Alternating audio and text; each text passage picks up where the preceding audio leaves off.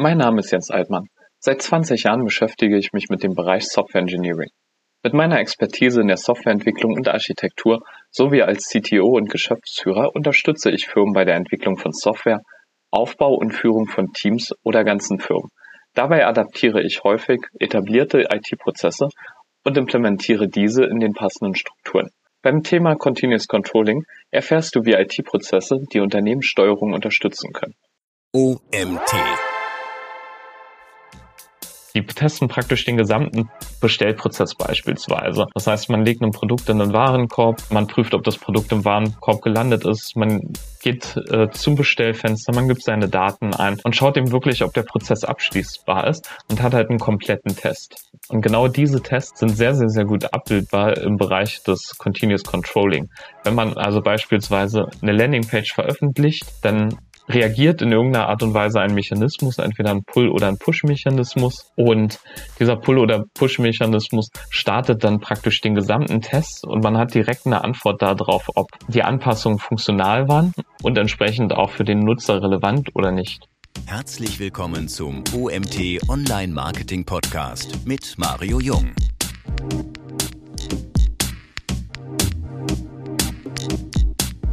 Hallo Jens, schön, dass du da bist. Jens, was verstehst du genau unter Continuous Controlling? Ja, Continuous Controlling ist die Idee äh, der Adaption einer weiteren etablierten IT-Technik, also speziell in der Entwicklung. Das ist endlich mal jemand, der sich kurz fasst. Normalerweise bei der ersten Frage gibt es immer erst einen Riesenmonolog, gerade bei so einer offenen Frage. Welche anderen Prozesse aus der IT findet man denn heute schon in einem Unternehmen? Ja, das ist, glaube ich, etwas, das jeder in den letzten 10 bis 15 Jahren irgendwie kennengelernt hat. Viele Ideen, viele Technologien, aber auch viele Prinzipien aus der IT wurden einfach sehr stark in die normale Arbeitswelt, möchte ich es mal nennen, oder in die äh, Randgebiete sozusagen abseits von der IT übertragen. Ähm, das bekannteste Modell ist natürlich die agile Arbeitsweise, die halt primär natürlich aus der IT kommt. Ähm, und im gleichen Zuge kann man auch interdisziplinäre Teams nennen. Die IT hat sich in den letzten Jahren halt so stark entwickelt gehabt mit unterschiedlichsten Disziplinen, unterschiedlichsten Fachkenntnissen, dass einfach interdisziplinäre Teams notwendig geworden sind. Und das hat sich auch innerhalb von Unternehmen mittlerweile etabliert, dass eben nicht nur Designer alleine als Team arbeiten, nicht nur Marketingleute alleine als Team arbeiten, sondern tatsächlich die Teams mit unterschiedlichen Skillsets, mit unterschiedlichen Erfahrungen ähm, einfach zusammengeführt werden. Andere Beispiele sind natürlich die flachen Hierarchien, dass es keine wirkliche Hierarchiestruktur innerhalb von IT-Teams gibt, sondern der gemeinsame Austausch, äh, das gemeinsame Learning einfach im Vordergrund steht.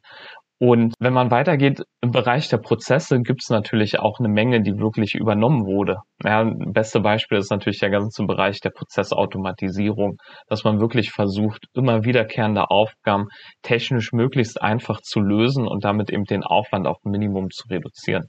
Mega spannend.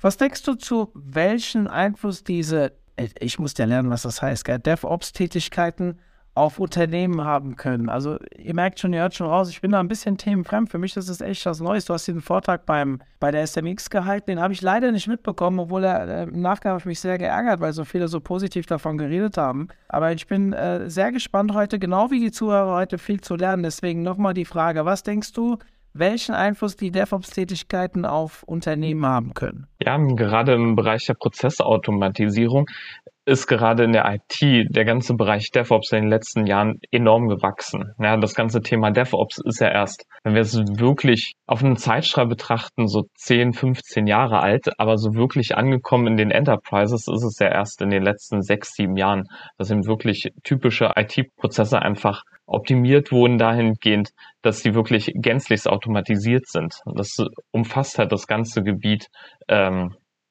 wie Testing, aber auch das ganze, den ganzen Bereich Deployment, dass halt wirklich Software automatisiert ausgeliefert wird und das in einem Qualitätsstandard, der wirklich den Kunden präsentierbar ist. Magst du mal vielleicht für die, wir haben ja sehr viele Einsteiger, mal ganz kurz erklären, was DevOps genau bedeutet, wofür es steht? DevOps sind alle Development Operations Tätigkeiten. Das heißt, alles, was eigentlich operativ zu tun ist in dem gesamten Entwicklungsprozess durch einen Entwickler. Aus IT-Perspektive gibt es ja unterschiedliche Phasen in dem Entwicklungszyklus. Die eine Phase ist die gesamte Phase des Testings Und die andere Phase ist das Produktivschalten von Software. Und genau darin unterscheiden sich Continuous Integration und Continuous Delivery. Continuous Integration bedeutet, dass geänderte Software, geänderte Softwarefragmente direkt in das finale Produkt für die Tests implementiert werden. Und Continuous Delivery ergänzt dieses Konzept dahingehend, dass man eben auch vollkommen automatisiert nach der Änderung von Softwarefragmenten diese in Produktion schaltet. Wichtig dabei ist, dass sowohl Continuous Integration als auch Continuous Delivery drei eigentliche Phasen haben. Den gesamten Bildprozess, einmal eben auf einem Testsystem, einmal auf einem Produktionssystem, den Testprozess und dann eben ähm, den Release-Prozess, dass es auch live geschaltet wird. Und genau diese beiden Prozesse befinden sich in der Entwicklungsphase. Es gibt keinen Prozess, ähm, der definiert ist, der sich dann auf der Produktionsebene findet. Und genau dort setzt äh, die Idee des Continuous Controlling an, dass man eben sagt, auf dem Produktionssystem können auch noch Änderungen stattfinden, die eben nicht von Entwickler auf der Code-Seite stattfinden, aber die natürlich beispielsweise von Redakteuren auf der Content-Seite stattfinden. Das heißt, auch das Produktionssystem ist im Gegensatz zu früherer Software ein sich immer veränderndes äh, Objekt und ähm, Continuous Controlling setzt eben genau dort an, dass man eigentlich jegliche Änderung die auf dem Produktivsystem durchgeführt wird, eben beispielsweise durch Redakteure, aber natürlich auch durch Online-Marketer, durch äh, Landingpages, ähm, durch ganz, ganz, ganz viele Anpassungen eben auch geprüft wird, eben dieses automatisierten Testing, ob die Änderungen auch wirklich valide sind und in Produktion, also im Live-Betrieb dann auch wirklich genutzt werden sollten. Mega spannend, mega spannend. Welche Art von IT-unterstützten Controllings kann man in einem Unternehmen implementieren? Ich habe es eben schon angedeutet. Wichtig ist beim Controlling auf dem Produktivsystem natürlich alles, was mit Testen zu tun hat. Und je nachdem, wo man sich befindet. Das sind natürlich nicht nur Webseiten. Man kann das Konzept natürlich auf alles übertragen. Man kann es auf Designs übertragen. Man kann es auf äh, Marketingfreigaben übertragen. Aber Webseiten lässt es sich am besten veranschaulichen. Und Controlling bedeutet an der Stelle ja Prüfung oder Validierung.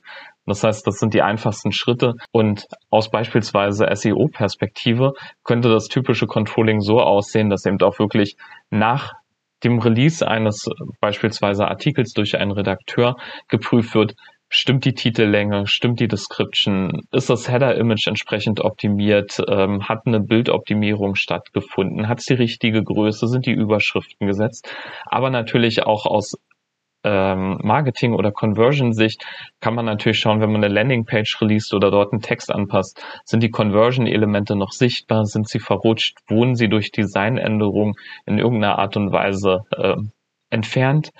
Oder funktionieren die Conversion-Elemente überhaupt noch? Ja, also das banalste, aber auch zeitgleich das praktischste Beispiel, das sicherlich jeder von uns kennt.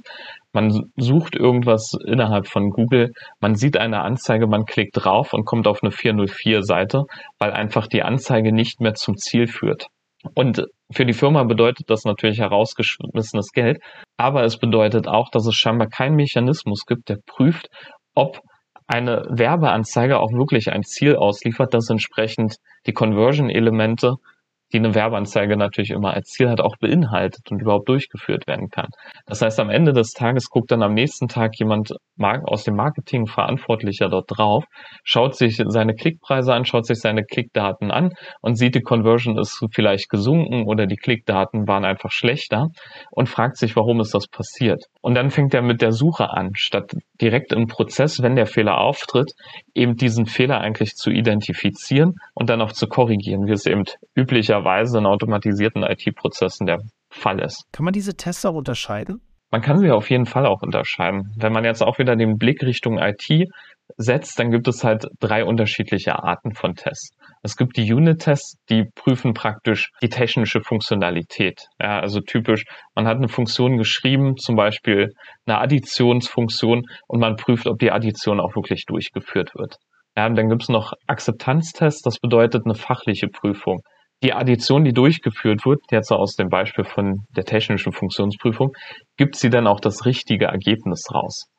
Und die Integrationstests, das sind eigentlich die wichtigen Tests. Das sind die Tests, die User Cases, also allgemeine Anwendungen oder auch User Workflows testen. Die testen praktisch den gesamten Bestellprozess beispielsweise. Das heißt, man legt ein Produkt in den Warenkorb, Äh, man prüft, ob das Produkt im Warenkorb gelandet ist. Man geht äh, zum Bestellfenster, man gibt seine Daten ein und schaut eben wirklich, ob der Prozess abschließbar ist und hat halt einen kompletten Test. Und genau diese Tests sind sehr, sehr, sehr gut abbildbar im Bereich des Continuous Controlling. Wenn man also beispielsweise eine Landingpage veröffentlicht, dann reagiert in irgendeiner Art und Weise ein Mechanismus, entweder ein Pull- oder ein Push-Mechanismus. Und dieser Pull- oder Push-Mechanismus startet dann praktisch den gesamten Test und man hat direkt eine Antwort darauf, ob die Anpassungen funktional waren und entsprechend auch für den Nutzer relevant oder nicht. Wie kann man das Controlling final steuern?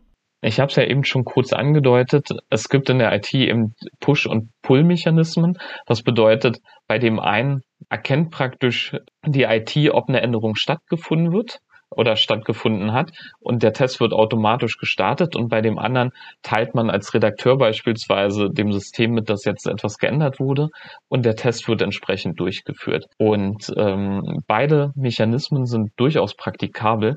So kann man die Tests zum Beispiel vorselektieren, indem man eben als Redakteur, wenn man auf Veröffentlichen klickt, dann hat man einen typischen Push-Trigger und dieser Push-Trigger schaut sich dann die vorgerenderte Seite an, prüft, ob alle Pflichtelemente existieren, die auch wirklich auf der Seite vorhanden sein müssen. Und erst danach, wenn dieser Test positiv ist, wird die Seite auch wirklich veröffentlicht.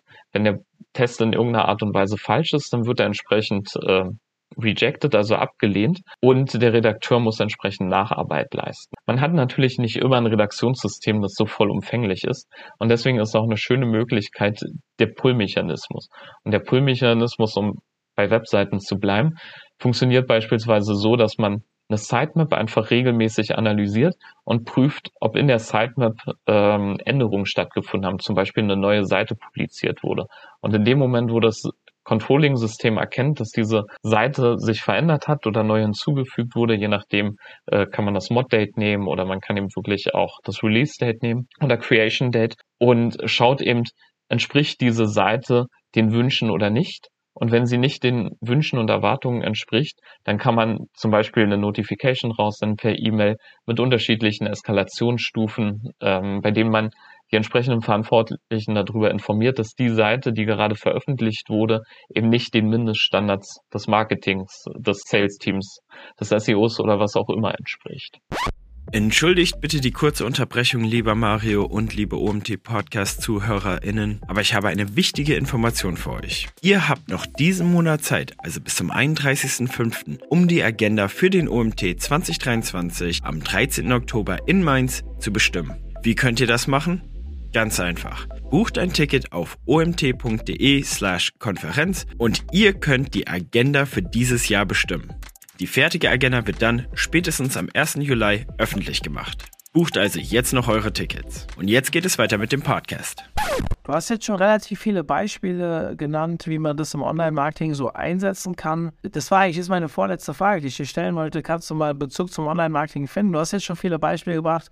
Aber mich interessiert natürlich, hast du vielleicht noch ein, zwei Beispiele, wo man das gut einsetzen kann und einfach damit wir noch mehr Praxis, also für einige wird das Thema ein bisschen themenfremd sein hier, was wir heute gerade besprechen. Ich finde es ja ganz cool, dass wir in unserem Podcast auch mal ein Thema haben, was vielleicht nicht, mit, mit dem sich nicht jeder jeden Tag beschäftigt, aber damit die Leute noch ein bisschen haptischer für sich äh, erkennen können, wie man sowas einsetzt. Hast du noch ein, zwei Beispiele, Anwendungsfälle? Ich habe sogar ein praktisches Beispiel, wie man es ganz leicht einfach mal verproben kann. Und das praktische Beispiel ähm, lässt sich sehr einfach mit ähm, Google Sheets und Google App Scripts aufsetzen. Es gibt unterschiedlichste Tutorials und mit diesen Tutorials kann man zum Beispiel über die Import XML Funktion das Sitemap XML einlesen. Und die einfachste Art wäre dann über das Einlesen der Sitemap XML, dass man alle Dokumente, die in der Sitemap stehen, dann entsprechend auch einmal aufruft, sich den Titel extrahiert, sich die Description extrahiert, sich ähm, an der Stelle auch vielleicht Href lang oder ähnliches, also was für den Anwendungsfall auch wirklich spezifisch ist, extrahiert und anhand dessen einfach Metriken bildet, ob der Titel die richtige Länge hat, ob die Beschreibung die richtige Länge hat und natürlich, ob zum Beispiel ein Href lang vorhanden ist, aber man kann damit auch Robots, Metatext oder ähnliches identifizieren. Und bei Google Sheets ist das Schöne, dass man Trigger setzen kann.